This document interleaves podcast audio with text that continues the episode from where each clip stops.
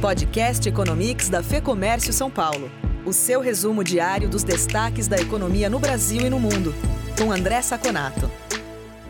Hoje o que valeu nos mercados foi a espera pela fala do presidente do Fed, o Banco Central Americano, Jerome Powell. Essa fala aconteceu no meio da tarde aqui no Brasil e jogou uma água fria nos mercados. Ele disse, basicamente, que as expectativas de crescimento da economia americana estão exageradas e que a recuperação vai demorar muito. Disse também que espera que o PIB dos Estados Unidos caia 6,5% esse ano e não deve aumentar juros pelo menos até 2022.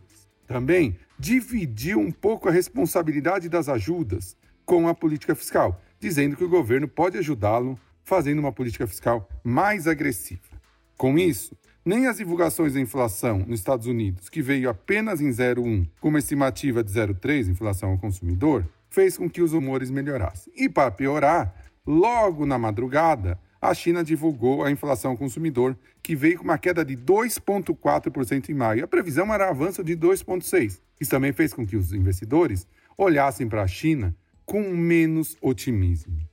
No Brasil, o IPCA de menos 0,38 foi o recorde para o mês em 22 anos. Mas a expectativa é que ele caísse um pouco mais, 0,46. De qualquer maneira, temos 1,88 de inflação em 12 meses, o que faz com que o Banco Central tenha muita tranquilidade para baixar os juros na próxima reunião.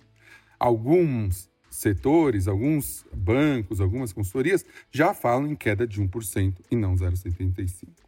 Com isso, no Brasil, o dólar fechou em 4,94, com uma alta de 0,97, com essa desilusão com o Fed. E a bolsa pôde realizar um pouquinho mais de força, caindo 2,13 a 94.685 pontos. No mundo, o único destaque foi o Nasdaq. Continua fazendo recorde sobre recordes e foi a única bolsa que permaneceu positiva no dia de hoje. Por hoje é só. Até o próximo Economics.